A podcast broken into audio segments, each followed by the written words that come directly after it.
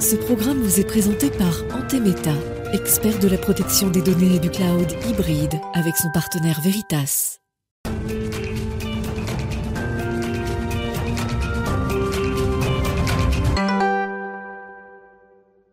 Bonjour et bienvenue à tous dans Smart Tech. Alors si l'on considère que les outils numériques peuvent être d'un réel secours dans le monde hospitalier, encore faut-il qu'ils soient euh, faciles à appréhender. C'est euh, l'objectif du no-code et ce sera le sujet de notre interview ce matin avec Cédric Giorgi, directeur général adjoint de Caduceo dans quelques instants. Et puis à la une de cette émission, on part en marge du Festival de Cannes avec ces questions qui se posent sur euh, la modernisation du financement et de la diffusion des œuvres cinématographiques. On aura deux experts en plateau qui viendront nous parler d'innovation. Et puis on retrouvera notre rendez-vous avec les cryptos. C'est le moment où on décrypte justement ce qui se passe dans ce secteur et on reviendra sur cette affaire Terra, l'effondrement euh, de ce système. Quelle suite en France et en Europe? Mais tout de suite, donc c'est l'interview, on va parler des apports de l'IA et du no dans le milieu hospitalier.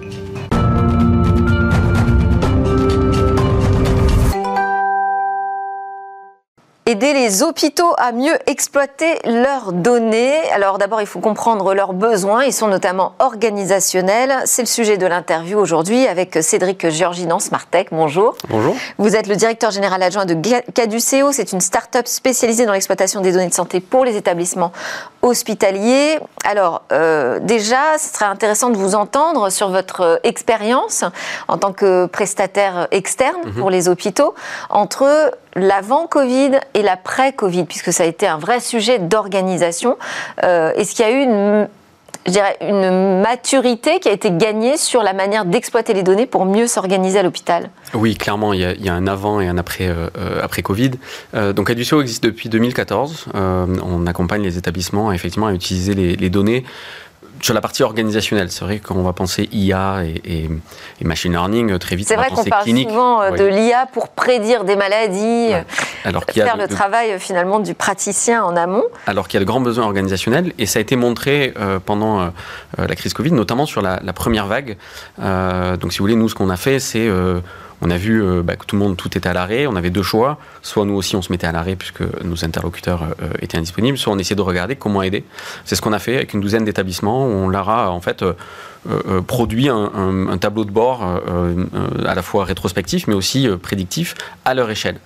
ce tableau de bord, on l'a fait euh, ça a servi, notamment pour mieux anticiper les flux, déprogrammer en fait des soins, mais de façon la plus fine possible pour euh, ouvrir notamment une nouvelle unité euh, au bon moment. Vous voyez, et ils n'étaient pas outillés pour avoir cette anticipation ou comprendre d'où venaient les patients avec une, carte et euh, travailler notamment avec les autorités pour... Euh, et ce euh, sont quoi Tous les hôpitaux de la PHP qui s'en sont servis? Non, pas du tout. C'était des hôpitaux de, notre réseau historique, donc une cinquantaine d'établissements de, différentes tailles. donc on a notamment le, CHI de Créteil qui qu'on accompagnait. Et si vous voulez, quand on a créé cette application, en sortie, on s'est dit mais on n'aurait pas dû la créer nous-mêmes. Ils auraient dû pouvoir la créer de façon complètement autonome, puisque c'était très itératif, rajouter un indicateur, rajouter une petite prédiction, et une prédiction qu'il faut bien comprendre qui était au niveau local. On a beaucoup entendu parler de modèles épidémiologiques euh, euh, à l'échelle nationale, sauf que sur l'organisationnel, il faut faire apprendre en local. Euh, euh, pour voir comment, notamment, cette vague, établissement par établissement, euh, a fonctionné. et c'est de ce, de ce constat-là qu'on a démarré.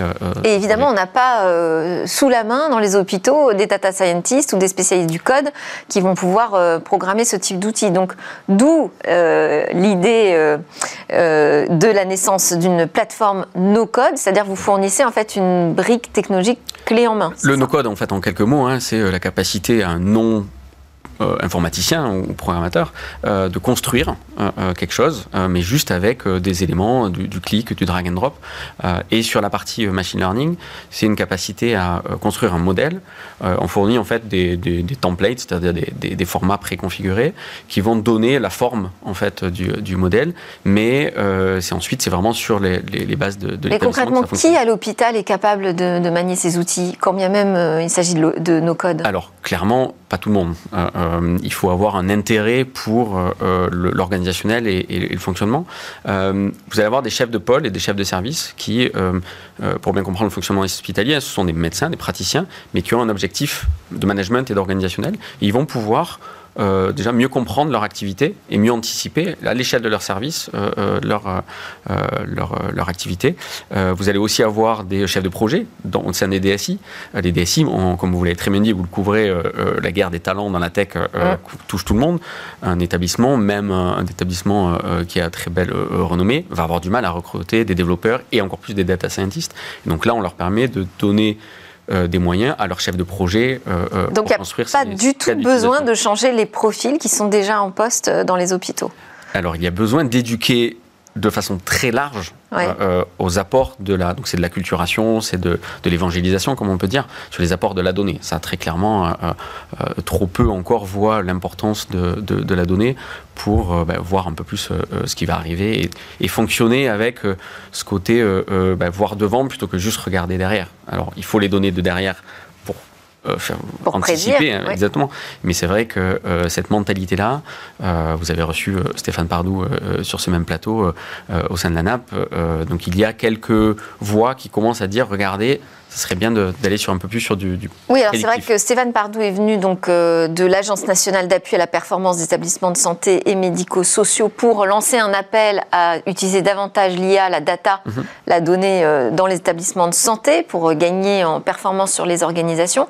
Donc vous répondez à cet appel. La question du no-code, c'est-à-dire que vous fournissez une brique technologique déjà prête à, l'emploi, mhm. c'est du prêt, à porter euh, pour, le code. Euh, est-ce que ça pose pas un problème en matière de souveraineté, ça?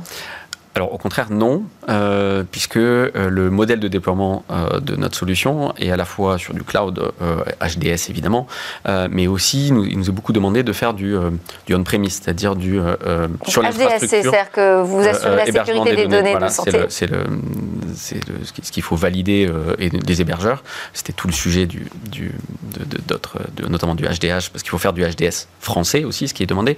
Mais beaucoup d'établissements ne veulent même pas que ce soit euh, sur du cloud, ils veulent que ce soit sur leur infrastructure. C'est-à-dire qu'il faut déployer notre solution sur leur système d'information aussi, puisque euh, on a pour objectif de euh, se connecter en fait au système d'information hospitalier, puisqu'il faut bien voir comme ce qu'on construit comme un moteur, mais qu'une fois que vous avez construit votre scénario d'utilisation, par exemple une prédiction de, de durée d'hospitalisation non programmée, c'est-à-dire en sortie des urgences, cette prédiction va s'appliquer à chaque nouveau patient pour aider, en l'occurrence le praticien, à avoir une, une, euh, une, information plus fine de combien de temps il va occuper de lit, ce patient.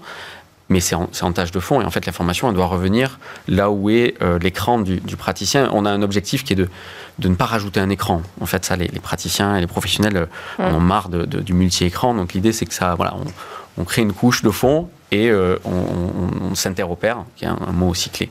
Est-ce que euh, un des freins, parce que vous parliez du frein euh, d'acculturation, c'est-à-dire prendre conscience de l'importance, de l'intérêt d'utiliser les données, est-ce qu'un autre frein, euh, c'est la peur de tomber dans une médecine justement de la statistique, de la donnée et de perdre ce caractère humain finalement de de l'accueil à l'hôpital, du soin, du temps qu'on passe avec un patient qui n'est pas forcément prédictif euh, alors, prévisible, pardon. Grande, question, mais euh, on a souvent peur de quelque chose qu'on ne connaît pas. Euh, nous, ce qu'on souhaite, c'est montrer plus facilement les usages de la donnée. Quand vous avez des praticiens, les praticiens et les secrétaires médicaux et tout, tout, le corps médical, on leur demande de rentrer ces données, mais très souvent, ils n'en voient pas la valeur. En fait, euh, en fait, c'est une charge supplémentaire. C'est une charge de, de, faire cette saisie de la donnée. On leur demande en fait qu'elle soit de qualité, parce qu'il y a un vrai sujet sur la qualité de la donnée quand même euh, au sein des établissements. Mais plus vous rapprochez l'utilisation de cette donnée euh, du moment de sa saisie, plus vous lui donnez du sens et vous, alors c'est peut-être pas le bon mot, mais je vais y aller quand même, vous dédiabolisez cette fameuse IA et ce machine learning pour rapprocher les usages issus de cette donnée du moment de la saisie. Merci beaucoup, Cédric euh, Georgie. J'espère que vous arriverez à convaincre euh, nombre d'établissements. Vous êtes directeur général adjoint de CADU-CO. À suivre euh, dans Smart c'est notre talk. On va parler du Festival de Cannes, mais du côté du financement et de l'innovation pour le cinéma.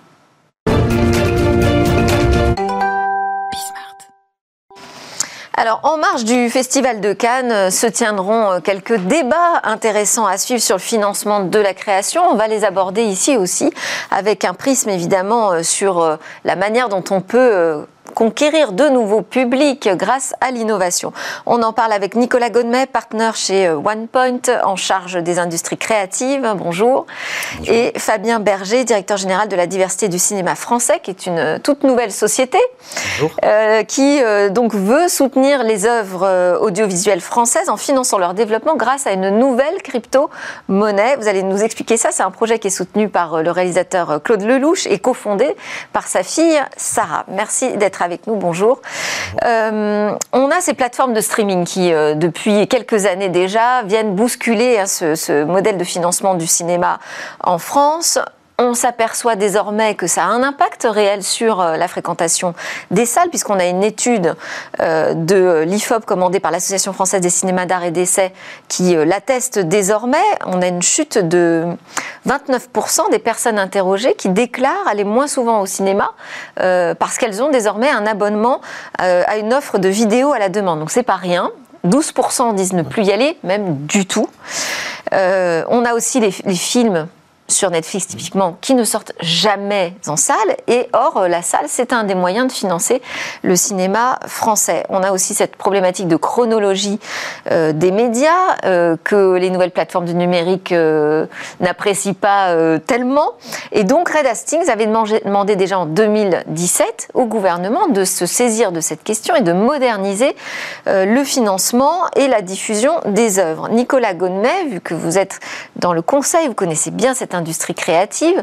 Est-ce que vous avez vu depuis 2017 des choses se passer euh, dans euh, ce financement du cinéma ou dans la, manière de le diffuser? Alors, il y, a, énormément de choses euh, qui se sont passées. dans les usages, vous l'avez évoqué, avec bah, de plus en plus de gens qui s'abonnent aux, plateformes et qui, pour certains, vont moins en salle. Euh, dans, euh, il y a eu le confinement et le Covid qui a eu un énorme impact, on pourra en parler euh, tout à l'heure aussi sur la fréquentation en salle de, de cinéma et sur l'ensemble des industries créatives d'une manière générale. Et puis, il y a beaucoup de choses qui se sont passées d'un point de vue réglementaire depuis 2017, puisqu'il y a eu l'adoption de la directive des services médias audiovisuels. Oui, c'est ça, parce que finalement, je, me permets de vous couper, finalement, sur les usages, on n'a pas modernisé ou innové, on, on, on, juste on constate qu'il y a une transformation des usages. En revanche, il s'est passé des choses du côté de la régulation Oui, tout à fait. Donc, euh, au niveau européen, il y a une directive euh, qui s'appelle SMA, donc Service média audiovisuel, qui euh, permet aux États membres d'imposer des, contraintes de, financement aux plateformes qui diffusent dans, dans, dans, les États membres, en, l'occurrence Netflix, Disney+, etc. etc. cette directive a été transposée par ordonnance. Ensuite, il y a eu un, décret qui est sorti en juin 2021 qui s'appelle le décret SMAD, donc des services médias audiovisuels à la demande, et euh, donc qui, a imposé un, socle de contraintes qui ensuite ont été transcrites euh, par euh, soit des accords directs entre les organisations professionnelles du cinéma et, les plateformes, incluant les chaînes de PTV. Hein. par exemple, il y a eu un accord avec Canal+, un accord avec ECS, soit par des conventions, et qui ont été ensuite transcrites par des conventions du CSA. Et donc qui ont mis en place un dispositif de, de, financement des plateformes vers le cinéma, en contrepartie de quoi les plateformes ont pu obtenir une évolution de ce qu'on appelle la chronologie des médias. Donc ça, c'est vraiment un accord euh, qui est validé par les autorités, mais un accord entre toute la, profession du cinéma, exploitants, euh, chaînes, diffuseurs, plateformes, euh, producteurs, etc. Et, Donc qui permet de diffuser plus rapidement Plus tôt. Donc auparavant, on ne pouvait pas voir un film sur Netflix avant 36 mois euh, après la sortie en salle de, ce film. Euh, sauf si, euh, vous l'avez évoqué, c'était un film direct ou plateforme, et donc qui était diffusé tout de suite sur Netflix, mais sans passer par la salle de cinéma française. ça, ça a changé, puisque Netflix, en contrepartie d'un engagement d'investissement significatif, hein, puisqu'on parle de l'ordre de 200 millions d'euros par an, rythme de croisière pour Netflix, sur la création française audiovisuelle et cinéma, et autour de 40 millions sur le cinéma. En contrepartie de ça, Netflix pourra diffuser maintenant des films 15 mois après leur sortie en salle euh, en France. Donc c'est un changement assez euh, significatif en effet. Mais ce sont des réactions pour l'instant quand même défensives, je dirais, plus que offensives. Alors là, on a une initiative qui donne un ton un peu différent. Alors expliquez-nous euh, ce, que, ce que vous comptez faire pour le financement du cinéma de différentes qu'on a jusqu'ici expérimentées. Fort de tous ces constats qui viennent d'être évoqués, justement, et depuis ces, ces années, de voir, puis on a quand même une, une période euh, dans le monde du cinéma et du divertissement avec le confinement qui a qui a rabattu les cartes et qui a, qui a, on a dû se réinventer vraiment pour, euh, avoir, avoir la possibilité de complètement se réinventer. Donc c'est euh, pour ça que nous, fort de ces constats, on s'est dit, euh, Aujourd'hui, le, le, financement dans le cinéma, il est très historique. Il est très, le cinéma français est très subventionné, mais c'est super euh, par le CNC, par les régions, qui permet de, de soutenir l'exception culturelle française, donc d'avoir tous ces films, ces documentaires, ces, ces films qu'on ne voit pas aussi au cinéma. Parce que tout ça permet de financer les courts-métrages, d'aider les jeunes talents, de, de faire naître des nouveaux talents. Nous, on a voulu aussi s'inscrire en initiative privée est plus grand public que l'exception culturelle française. Alors, parfois, ça mauvaise presse, le mot grand public. C'est ce que j'allais dire. Qu'est-ce que vous entendez par là Exactement. Et ça veut dire, c'est c'est des œuvres qui rencontrent leur public. Il ne faut pas oublier que euh, nous, on a dit, on est une initiative privée dans le Web 3, dans le cloud, en utilisant la blockchain. Donc, en voulant créer, en voulant créer une communauté, fédérer une communauté autour de, ce, ces financements de ces, nouveaux, de ces nouveaux films ou séries, et les amener à, ce qu'ils ils prospèrent au cinéma, mais pas que. Les circuits de distribution, ça peut être cinéma, direct toute plateforme, dépend de, ça dépendra des, des, des circuits de mais distribution. Qui décidera en fait? Parce que si tout le monde peut financer une création, est-ce mmh. qu'elle a euh, pour autant un pouvoir sur la manière dont euh, elle sera diffusée? Alors, les, au tout début, ça sera euh, centralisé, c'est ce qu'on appelle dans la, dans la blockchain, ça sera centralisé, c'est pour ça qu'on a fait un comité, de, on est sur une expertise métier. Donc euh, l'idée c'est super, c'est facile d'avoir des idées presque, c'est c'est presque l'étape la plus facile. Une fois qu'on a l'idée, il faut la développer et l'amener jusqu'au bout ouais. et jusqu'au jusqu'au public devant les salles, devant derrière la télé. Donc c'est au début, on veut euh, ça sera centralisé et on décentralisera de plus en plus notre euh, notre plateforme en mettant, en incluant euh, un représentant euh, ou deux de la communauté, qui sont des personnes qui viennent vraiment le spectateur. J'aime beaucoup cette phrase de Claude Lelouch qui dit que, in fine, les vrais producteurs de toutes les œuvres, c'est le public. C'est le public qui va au cinéma, qui produit et qui permet la production de tout ce que l'on euh, de tout ce que l'on connaît aujourd'hui. Mais donc là, vous allez leur demander, enfin lui demander à ce public de financer en amont la création? Oui, donc. C'est une sorte de crowdfunding? Non, alors parce que le crowdfunding, on a. on parlait euh, tout à l'heure avec Nicolas. Le crowdfunding, c'est vraiment. Euh, on, on, on, obtient, on achète en avance. En, euh, à 90%, on achète en avance ce que l'on. Si c'est euh, si dans l'industrie, on achète le produit en, ouais. en avance. Et si c'est dans le, dans le milieu artistique, l'œuvre ou des droits associés, l'affiche. Et ça.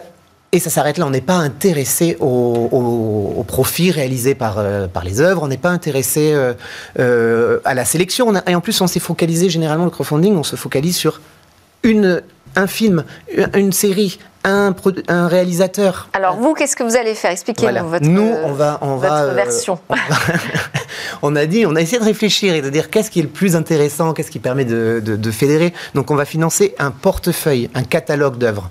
Et surtout, on va financer le développement. Alors le développement dans le cinéma, c'est ce qui concerne le scénario, le budget, le casting, c'est le synopsis, le mood board, quel est l'univers dans lequel euh, le film va se, va se passer.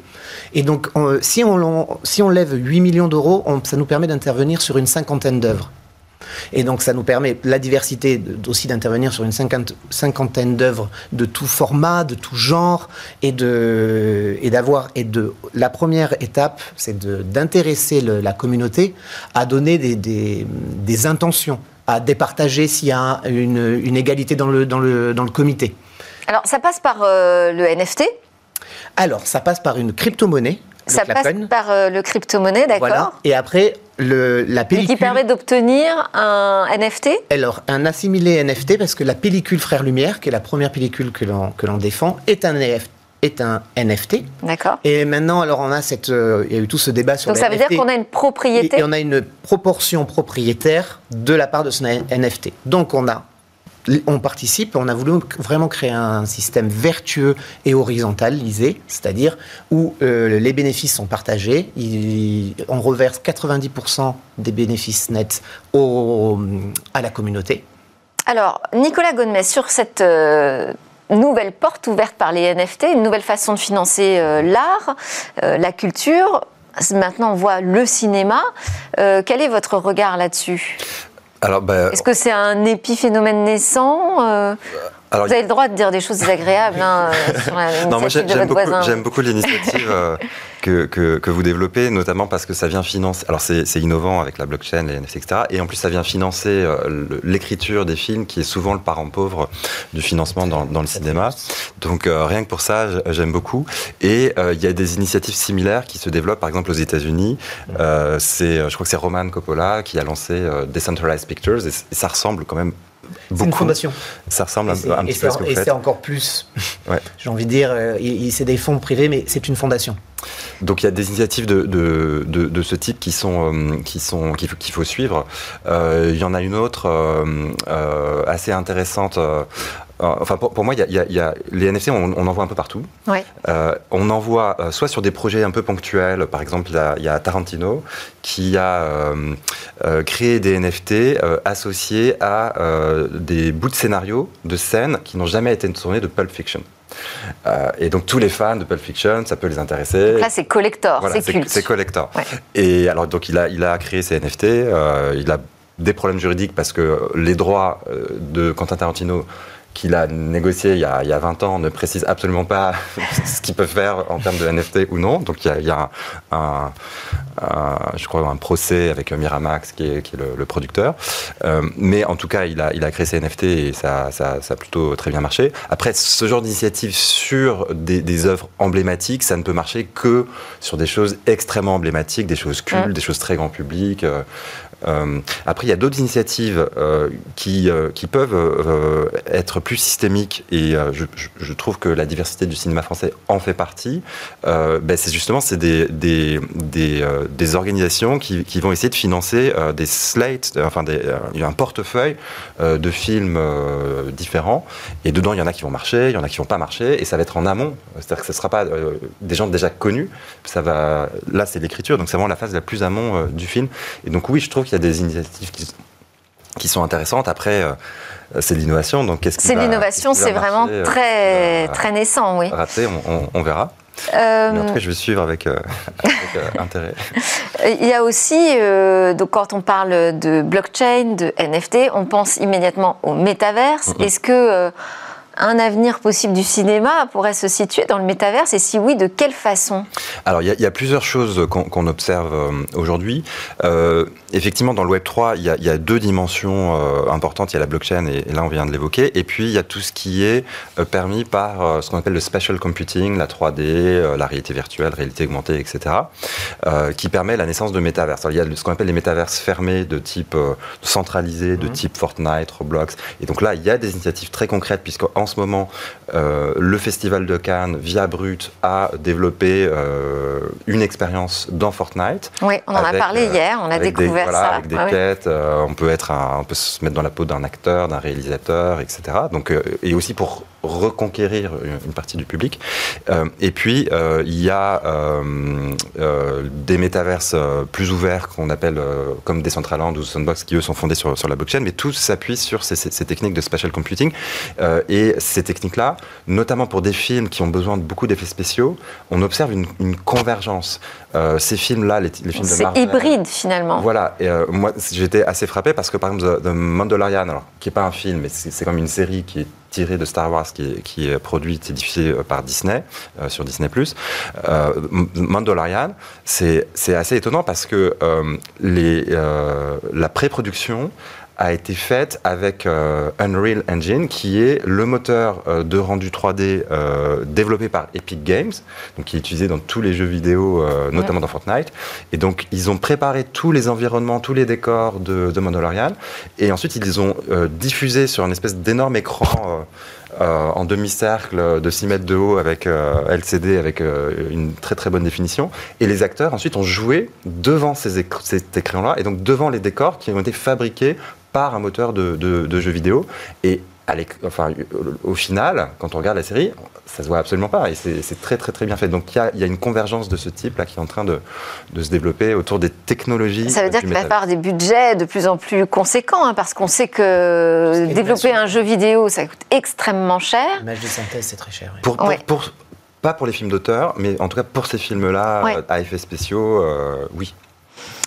Est-ce que dans, dans, dans, votre démarche, euh, vous allez jusque-là, jusqu'à imaginer de vos modes de création, de vos nouveaux modes de diffusion? Est-ce que ça fait partie de la démarche? C'est vraiment intéressant parce qu'on est en train de pas vous, vous dévoiler le nom de la société, mais on est en train de, de, de dealer avec des, un jeu qui est sorti en début d'année autour des animaux et du métaverse. Je vous en donne beaucoup.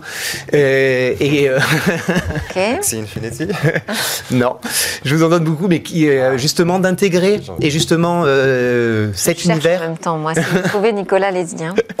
C'est de les intégrer dans cet univers, dans, les, dans nos futurs euh, films ou séries, euh, et de, de donc c'est tout un univers et il y a des joueurs derrière. C'est plutôt un jeu. Je vous en donne encore plus, encore une info. Sur Tezos, je pense. C'est sur Tezos aussi. et donc c'est d'intégrer euh, les, les, éleveurs dans, le, dans les films qu'on développera. Et, euh, donc comme c'est de, la, réalité virtuelle, c'est de créer des ponts entre ce qui est le plus immatériel et ce qui est le plus réel. D'amener euh, l'immatériel au réel et de, de créer ce bridge et de toujours créer cette, ce lien, je pense, qui permet de, de pouvoir, de pouvoir naviguer entre les différents univers. Pardon, euh, pardon, me parler en même temps dans l'oreillette. Euh, c'est euh, c'est par là, vous pensez que vous pourrez attirer davantage de public dans le financement du cinéma? C'est en proposant ce type de création? Mais, Je pense que c'est vraiment un win-win et, et, et, une vision long terme en amenant l'univers des gamers, l'univers de les, tous les univers au, au, au, dans le milieu du cinéma, de, de, des séries et de la création. Euh, et là, le démarrage est plutôt positif. J'ai vu 1300 personnes inscrites euh, sur la plateforme en une semaine déjà. Oui, c'était exactement. C'est quel type de, de profil aujourd'hui, les gens que vous arrivez à attirer sur le financement en crypto-monnaie du cinéma? Ah, bah C'est beaucoup de... C'est des investisseurs des euh, déjà habitués C'est des NFT investisseurs euh, crypto et du passionné euh, de cinéma. Alors, il y a aussi, euh, on l'a un peu évoqué finalement, l'expérience nouvelle en salle. Parce que euh, s'il faut, s'il s'agit de faire revenir euh, les publics dans les salles, il va falloir créer peut-être autre chose, une nouvelle euh, expérience. Alors, il, il, y a effectivement l'expérience en salle et les, les, les multiplex investissent euh, investissent beaucoup pour, par exemple, ce qu'on appelle le 4DS.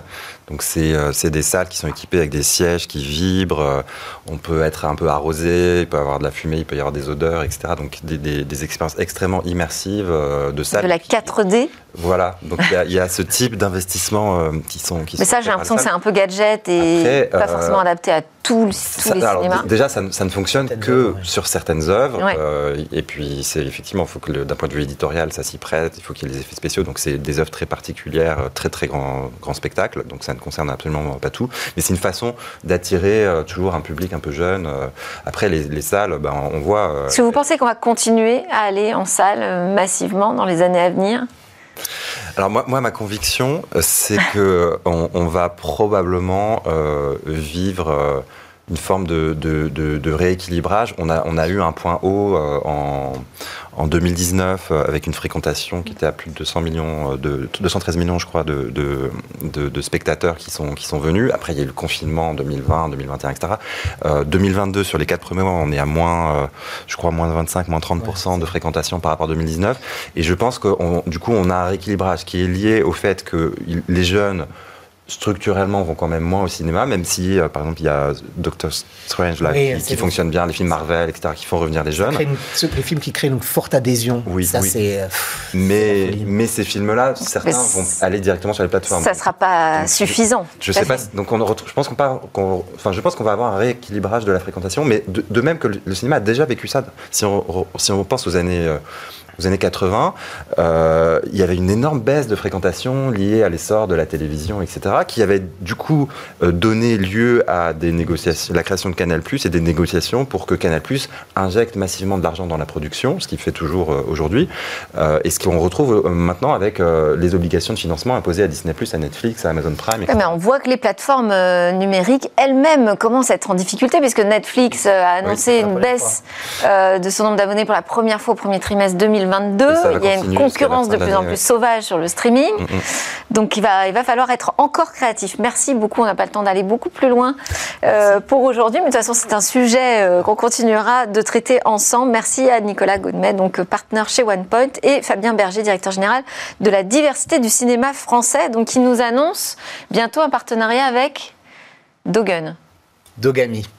Ah, Dogami. J'y étais presque. Juste après la, pro, la pause, pardon, on se retrouve pour parler, on va encore parler des crypto-monnaies. Cette fois, on va essayer de comprendre ce qui se passe euh, avec cet effondrement en bourse.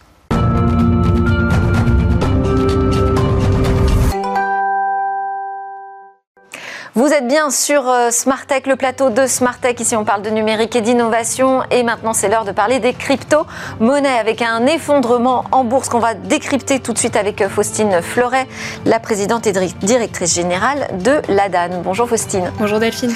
Alors, euh, vous vouliez revenir sur cette affaire Terra, nous parler des suites en France et en Europe, mais on va déjà quand même rappeler l'actualité. Qu'est-ce qui s'est passé avec ce stablecoin de Terra?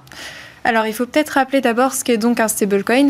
Euh, contrairement à d'autres types de cryptoactifs, ce sont des cryptoactifs qui sont stables et qui ne sont pas volatiles et qui sont censés, et c'est là le problème, sont censés être stables, avoir une valeur voilà constante dans le temps, donc en général indexée sur euh, bah, un dollar euh, très très souvent, 99% des stablecoins, ou de l'euro ou une autre devise. le problème qui a été qui s'est vu la semaine dernière sur l'UST, qui était un stablecoin indexé sur le dollar, c'est justement il a perdu sa valeur stable de 1 pour 1, donc en représentant une unité 1 dollar. Euh, c'est ce qu'on appelle un DPEG. Donc euh, cette UST, euh, en fait, s'est effondrée et a perdu sa valeur jusqu'à une poignée de centimes. Et comment c'est possible? Comment c'est arrivé? Alors, il y a eu plusieurs euh, causes. Il y a eu euh, un souci sur un protocole DeFi. On était déjà en bear market. Et en fait, euh, il y a eu un cercle vicieux d'un moment où le stablecoin a perdu de sa valeur et où aucun mécanisme n'a permis et n'avait été en fait prévu pour que bah, le protocole restaure et conserve la valeur. Alors, quelles conséquences peut avoir cette implosion, on va dire, de, de l'UST Est-ce que ça peut modifier le cadre réglementaire qui est en cours de construction finalement? Totalement. On est euh, dans la phase finale, euh, notamment sur le règlement MICA, euh, bah, de la création de cette réglementation. Alors, ça ne va pas renverser la table des débats réglementaires, car le sujet stablecoin a déjà été identifié depuis très longtemps par les institutions européennes. Et donc, dans le cadre de ce règlement, il y a déjà un régime qui est prévu. En réalité, c'est plutôt à l'époque le projet. Il s'agit, c'est quoi De sécuriser, en fait Alors, c'est de mettre des règles pour l'émission de stablecoin et ensuite bah, les services qui pourront être fournis là-dessus. C'était au moment du projet Libra de Facebook que euh, les institutions européennes, mais pas uniquement, hein, en fait, euh, les gouvernements, les banques centrales euh, de, par le monde ont eu peur de l'émergence de, de tels stablecoins d'importance systémique. Donc c'est un sujet pas du tout nouveau pour les institutions européennes. Ensuite, on a un risque avec cette affaire d'amalgame, puisque on a différents types de stablecoins. donc l'UST est un stablecoin qui fonctionne de façon algorithmique et décentralisée, c'est ce qu'il prétendait être en tout cas.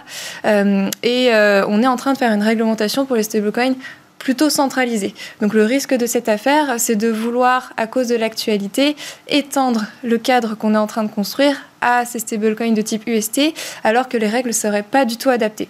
Donc il faut bien sûr y réfléchir, mais plutôt à long terme plutôt que de se précipiter.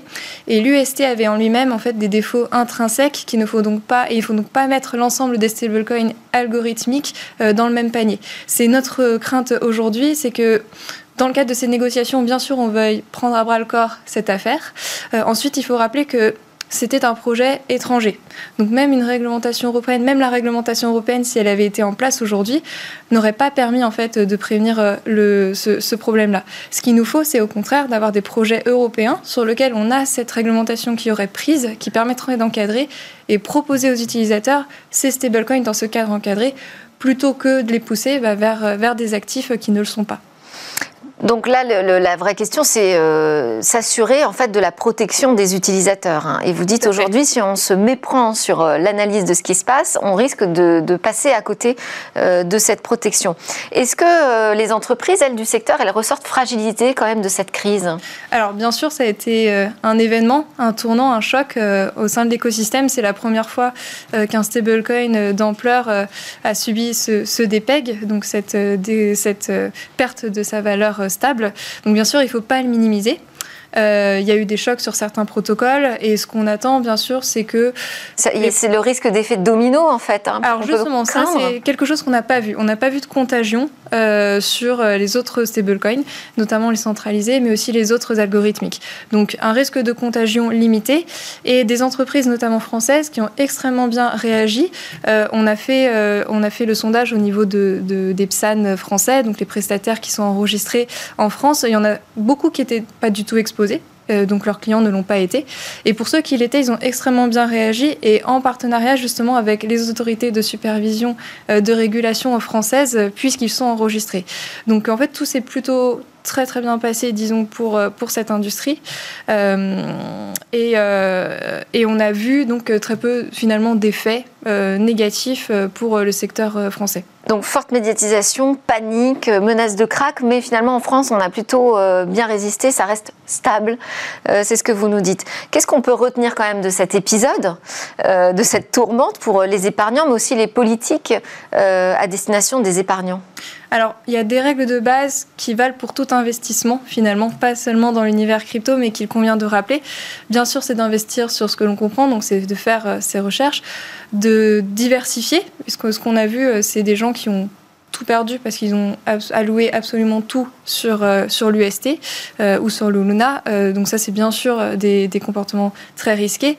et c'est de bien sûr investir que à la hauteur de ce que l'on est prêt à perdre. Donc disons, ça, c'est une règle qui vaut, voilà, j'allais dire pour tout, pour tous les investissements. Ouais. Ensuite, si on prend l'univers crypto, euh, et si on n'est pas, si on n'a pas envie ou pas en capacité de faire, euh, par exemple, ses propres recherches, on a des prestataires vers lesquels on peut se tourner qui sont de confiance pour nous orienter, pour conserver nos actifs, pour faire de l'échange. Et donc, euh, en France, c'est le cas. On a une liste blanche qui est tenue par l'AMF de prestataires qui sont enregistrés. Et c'est ce qu'on a vu sur cet épisode, que ces prestataires avaient été accompagnés euh, par nos autorités euh, qui avaient pu, puisqu'ils étaient identifiés, puisqu'ils étaient encadrés, ils avaient pu les contacter, savoir est-ce que euh, ces prestataires avaient réagi, est-ce qu'ils avaient pris contact avec la clientèle, à quelle mesure étaient, ils étaient exposés à ce stablecoin pour pouvoir être aidés en fait en cas de besoin. Cette liste, on peut y accéder, enfin tout le monde peut y accéder?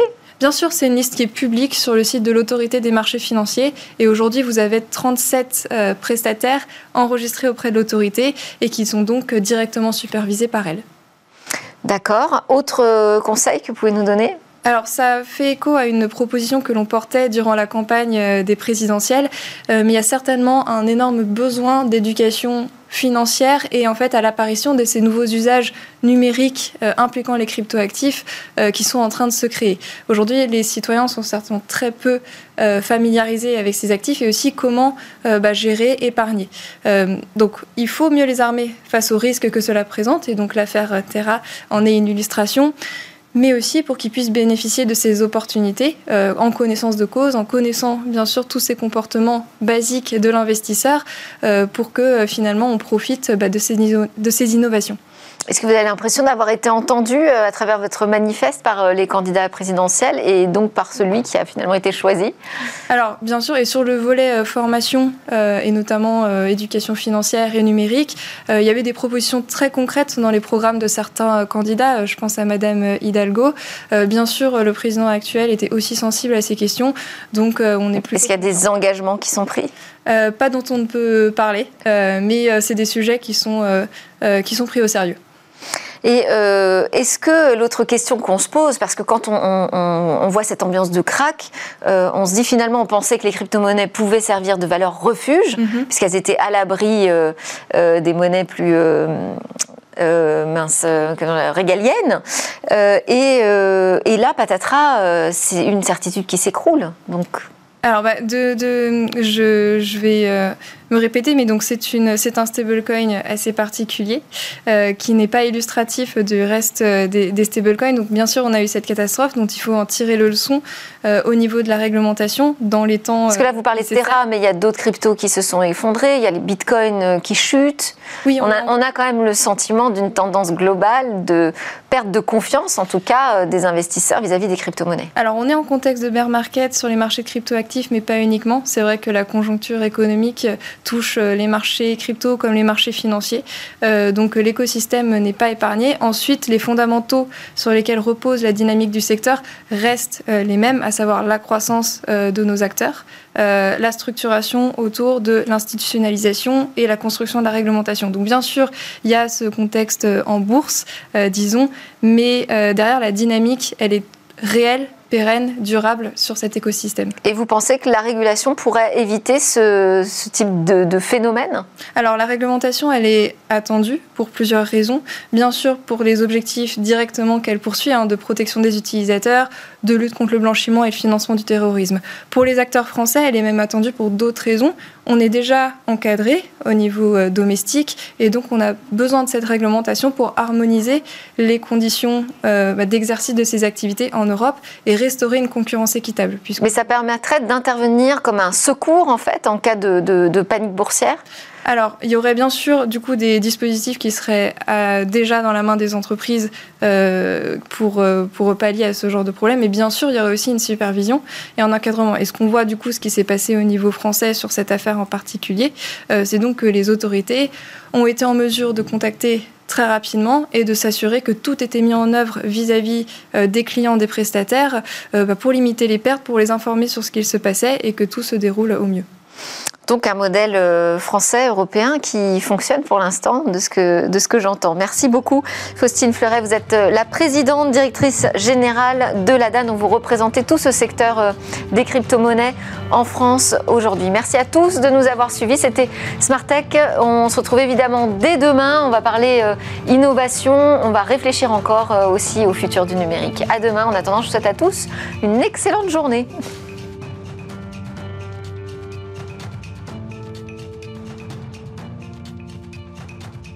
Ce programme vous a été présenté par Antemeta, expert de la protection des données et du cloud hybride avec son partenaire Veritas.